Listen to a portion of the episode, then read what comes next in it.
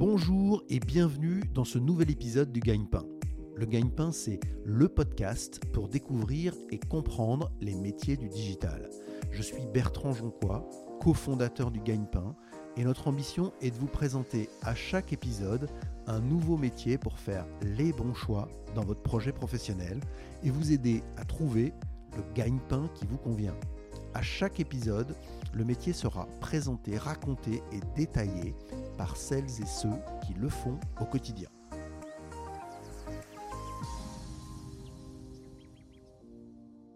Bonjour Cécile. Bonjour Bertrand. Merci beaucoup Cécile d'avoir accepté l'invitation du Gagne-Pain. On va parler de ton métier de Machine Learning Engineer que l'on pourrait traduire par ingénieur en apprentissage automatique.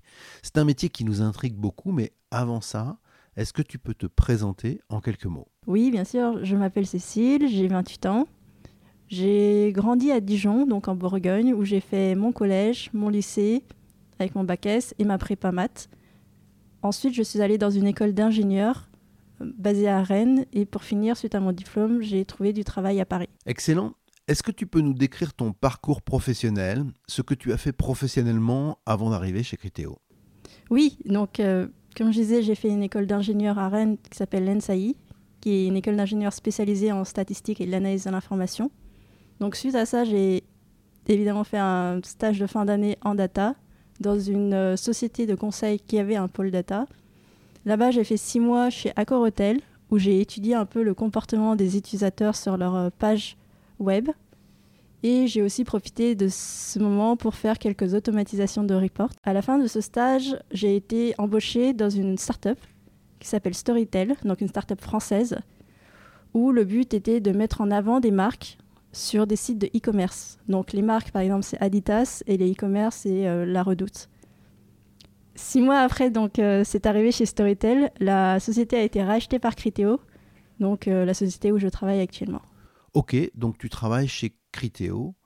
Est-ce que tu peux nous décrire cette entreprise? Oui, donc Criteo, c'est une société française à rayonnement international qui est spécialisée également dans le secteur de la publicité numérique. Alors, en gros, pour essayer de faire simple, on voit surtout deux acteurs. Il y a d'abord les marques qui sont accompagnées des fois avec leurs euh, spécialistes marketing qui veulent promouvoir un produit et il y a ensuite les euh, propriétaires de médias qui, veulent, qui peuvent les aider à promouvoir ces produits. Donc Criteo va les aider à cibler la bonne audience et avoir une meilleure expérience publicitaire personnalisée, tout ça en utilisant la donnée et l'utilisation de l'intelligence artificielle. Ok Cécile, est-ce que tu peux nous expliquer ton métier de Machine Learning Engineer? Oui, bien sûr. Donc Machine Learning Engineer, il y a deux parties. Il y a ce qu'on appelle le ML, donc le Machine Learning, et il y a la partie ingénieur. Pour la partie Machine Learning, c'est vraiment à partir de données, on détecte des patterns et ainsi, quand on redonne d'autres données, on peut retrouver ces patterns. Par exemple, si on donne à la machine plusieurs images de chiens et qu'il est capable de détecter le chien, la prochaine fois qu'on donne une nouvelle image de chien, la machine est capable de détecter le chien. Elle apprend. Elle apprend, exactement. Ensuite, la partie ingénieur, c'est vraiment, on a ce modèle de machine learning et il faut être capable de l'intégrer dans un système existant, ce qu'on appelle la production. Est-ce que tu peux nous expliquer les missions d'une Machine Learning Engineer? Alors, mes missions à Criteo, j'en vois surtout trois. La première, c'est de filtrer des produits qu'on reçoit. La deuxième, c'est de fournir aux équipes produits des outils qui leur permettent de comprendre. Et la dernière, c'est la maintenance de ces modèles et de ces applications. Si on reprend la première mission, filtrer, qu'est-ce que ça veut dire filtrer chez Criteo Oui, donc nous, on a une data qui est spécifique euh, pour mon équipe, c'est le catalogue des clients. Le catalogue, c'est vraiment, vous savez, la description du produit, son titre, son prix et surtout son image. Nous, nous sommes spécialisés dans l'image et on utilise un modèle de machine learning pour analyser l'image afin de savoir si c'est un produit qui peut être affiché ou non. D'accord, donc le machine learning va t'aider à choisir si la publicité est correcte et si on va pouvoir l'afficher. C'est bien ça? Oui, exactement, c'est exactement ça. Ta deuxième mission consiste à fournir des outils aux équipes produits. Qu'est-ce que ça veut dire concrètement? Oui, quand notre modèle de machine learning donne une décision, il faut aussi savoir qu'il y a une certaine marge d'erreur. On va être totalement transparent avec les équipes produits, donc on leur fournit également une application où ils peuvent regarder les décisions du modèle et aussi changer ses décisions manuellement s'il décide qu'il y a quelque chose euh, d'incorrect. Donc, si on reprend l'exemple du chien, si le machine learning ne trouve pas un chien mais trouve un chat, on va indiquer aux équipes produits attention, c'est un chat, ce n'est pas un chien. Oui, c'est ça, exactement. Cécile, tu as parlé d'une troisième mission, une mission de maintenance évolutive du système. Qu'est-ce que ça veut dire et comment ça marche? Oui, donc en production, rien n'est fixe. Toujours, il y a de nouveaux produits, de nouvelles applications. Et cette maintenance est très importante dès qu'on modifie cette production. Et donc, c'est une mission qui nécessite particulièrement de l'attention dès qu'il y a un changement en production. D'accord, ça me semble très clair. En préparant cet entretien, tu as dit que tu étais dans l'équipe CAML at Safety. Qu'est-ce que ça veut dire? C'est l'endroit précis où tu travailles chez Criteo? C'est le nom de mon équipe. Donc CAML, ça veut dire Catalogue and Applied Machine Learning. C'est vraiment comme je l'expliquais tout à l'heure, à partir des produits du catalogue, on utilise du machine learning. Et ensuite, le côté ad safety, c'est bah, comme on veut filtrer des produits qu'on ne veut pas afficher, euh, on appelle ça ad safety. D'accord. On vérifie que les publicités sont correctes, qu'elles respectent bien les règles, quel que soit le pays dans lequel cette publicité est affichée. Oui, exactement. Ok, c'est hyper clair. Est-ce que tu peux également nous expliquer pourquoi tu as choisi ce métier de machine learning engineer? Parce que c'est vraiment un métier fascinant. C'est le machine learning, c'est vraiment quelque chose de magique. Par exemple, euh, vous savez, jouer aux échecs, c'est assez compliqué et pourtant, le machine learning arrive à battre le joueur des échecs, enfin le, le meilleur joueur du le monde meilleur joueur des échecs du monde, exactement. Donc c'est vraiment quelque chose de fascinant. Et en même temps, c'est une intelligence artificielle qui a aussi du mal à faire quelque chose que n'importe quel humain arriverait naturellement, comme par exemple décrire une image avec euh, beaucoup de détails.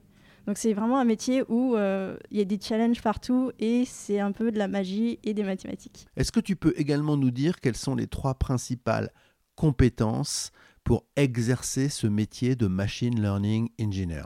Oui, donc la première, pour moi, c'est être curieux. Un modèle de machine learning, ça ne s'invente pas n'importe comment. C'est vraiment basé sur de la donnée et cette donnée, il faut la comprendre. Et pour la comprendre, il faut l'analyser, se poser des questions, d'où ce terme de vraiment curieux. faut être chercheur? Oui, il faut vraiment fouiller ces données, savoir si c'est la bonne donnée qu'on va utiliser pour faire apprendre le modèle de machine learning. Pour la deuxième compétence, tu as dit qu'il fallait savoir vulgariser son travail? Oui, je pense vraiment qu'il faut vulgariser dans le sens où ce qu'on fait, ce n'est pas juste par plaisir pour jouer, mais c'est vraiment parce qu'il y a un- une problématique business derrière, une demande produit. Et ce qui intéresse les produits, c'est pas de savoir quelles euh, contraintes mathématiques on a mis derrière, mais vraiment quel est le résultat et comment est-ce que ça fonctionne. Excellent. Et la troisième compétence, tu as dit qu'il fallait avoir des notions de maths et d'informatique. Ça paraît euh, assez évident, mais c'est quand même bien de le rappeler. Oui, pour, euh, pour faire des contraintes mathématiques, il faut avoir un peu de notion de maths. Et il y a cette partie ingénieur où c'est quand même au-delà des mathématiques, c'est bien sûr l'informatique. Alors attention, QGP, la question gagne-pain. Combien ça gagne une machine learning engineer? À la sortie de l'école, pour un junior, la fourchette est entre euh, 45K et 50K brut annuel. Pour un senior euh, ML engineer, ce serait plus entre 70 et 80K. Et est-ce qu'il y a des primes dans ce métier? Alors, pour ce métier, ça dépend vraiment des sociétés. À Criteo, on a un bonus qui est calculé en fonction des performances de Criteo, donc euh, des objectifs atteints, et en croisement avec nos performances euh, individuelles. Cécile, est-ce que tu peux nous dire quel a été le plus grand défi que tu as eu à relever en arrivant dans ce métier? Oui, donc mon plus grand défi, je m'en souviens, c'était le passage entre l'école et la vie professionnelle, où il y a vraiment ce décalage entre euh, cet environnement créé par l'école avec des données de milliers de lignes et cet environnement professionnel où tout d'un coup on parle de big data et on a des milliards de lignes à traiter. Aussi cet environnement complexe qui est déjà en place et qui est fonctionnel. Et pour finir, c'est aussi ces contraintes business qu'on n'avait pas du tout à l'école qui entrent en jeu aussi quand on veut faire un modèle de machine learning. C'est très bien d'expliquer ça à ceux qui nous écoutent. Il y a une grosse différence, effectivement, entre le milieu professionnel et les écoles, et il faut s'y préparer. Est-ce que tu peux également nous dire quelle est la tâche quotidienne qui te plaît le plus et celle qui te plaît le moins?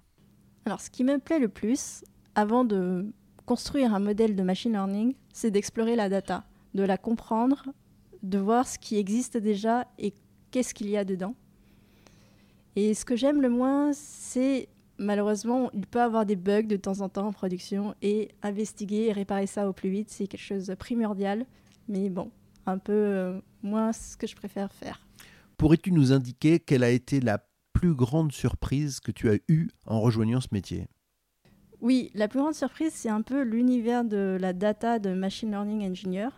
On a plusieurs métiers qui se ressemblent beaucoup et qui, pour beaucoup de gens, signifient sûrement la même chose, comme data scientist, data analyst, ingénieur en intelligence artificielle, statisticien.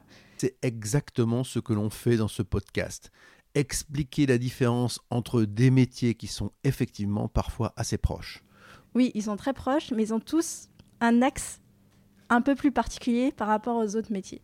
Ce qui fait que, bon, c'est pas très compliqué de changer d'un métier à un autre, mais il y a quand même cette compétence que chaque métier a et qui peut mettre en avant. Vous pouvez par exemple retrouver dans l'épisode 1 le métier de data analyst avec Margot et dans l'épisode 14 celui de data scientist avec Laurélie.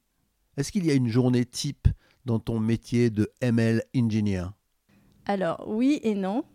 Oui dans le sens où on suit un process de stand-up tous les jours où on raconte un peu ce qu'on a fait à l'équipe, où fréquemment on a des réunions avec les équipes produits. Donc c'est un peu les processus standards qu'on a.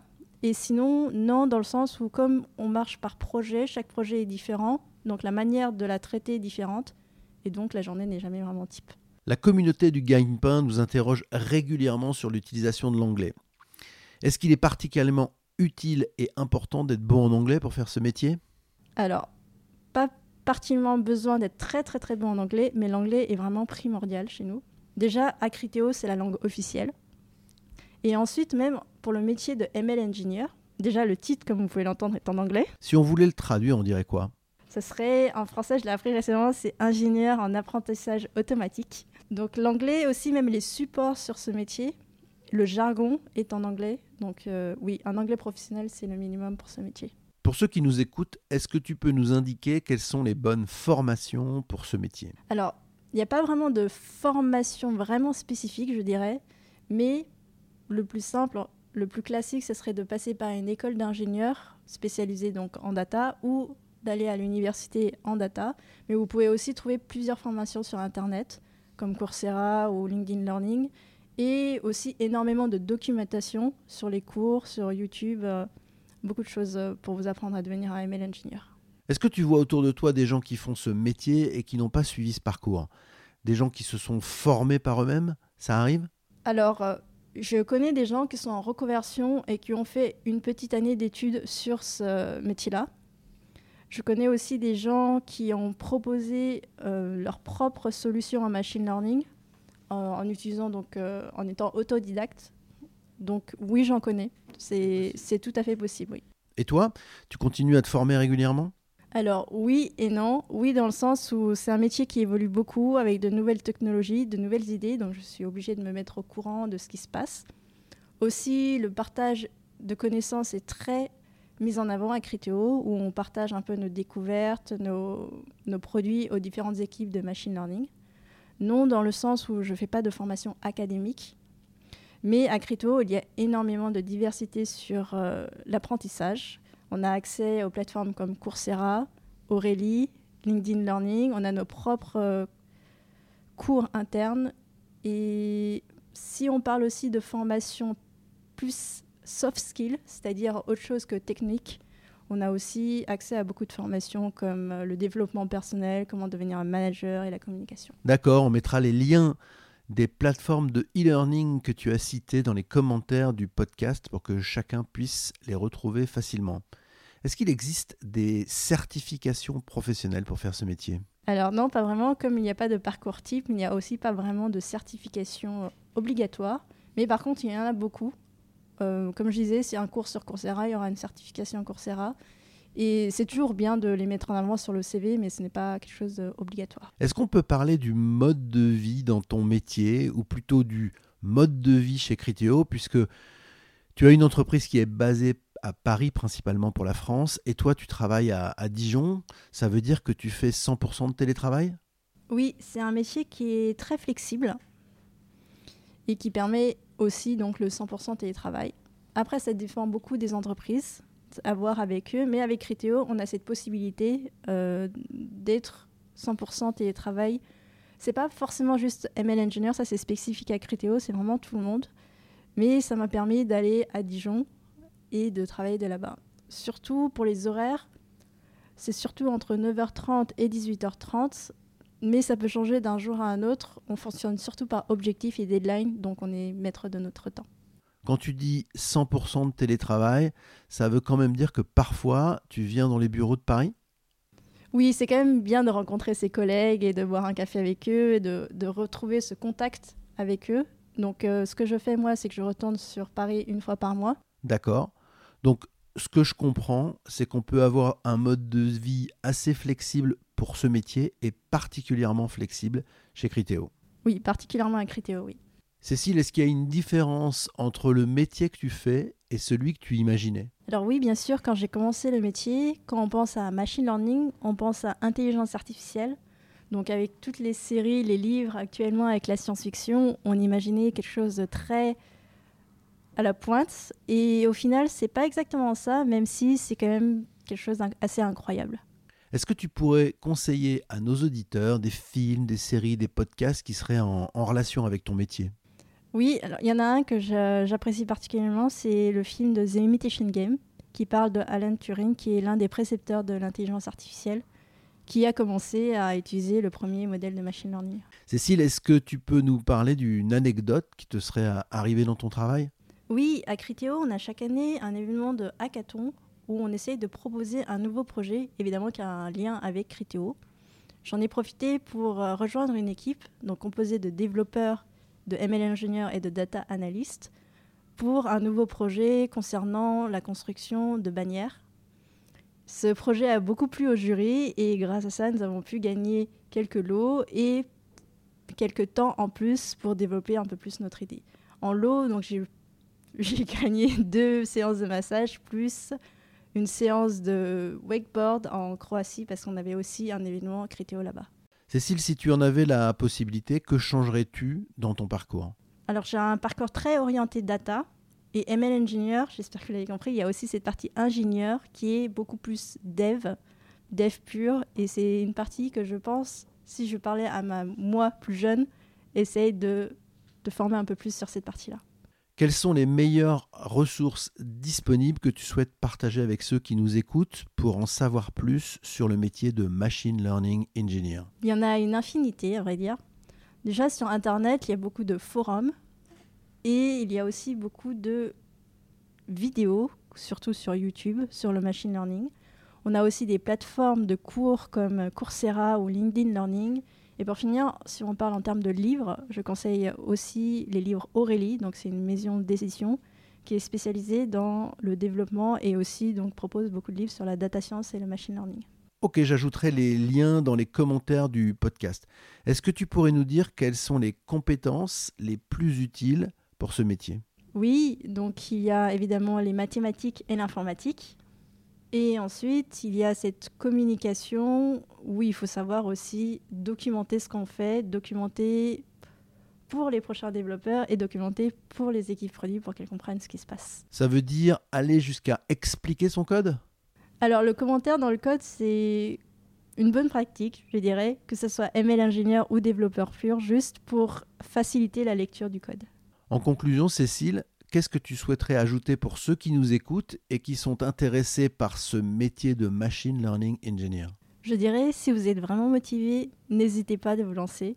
Le métier de ML Engineer est vraiment passionnant et ça recrute.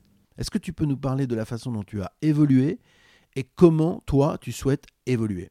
Oui, donc à Storage j'étais data scientist, puis en arrivant à Criteo, j'étais plutôt une data analyst junior j'ai évolué ensuite vers un poste un peu plus confirmé en tant que data analyst ingénieur et maintenant je suis ML engineer senior.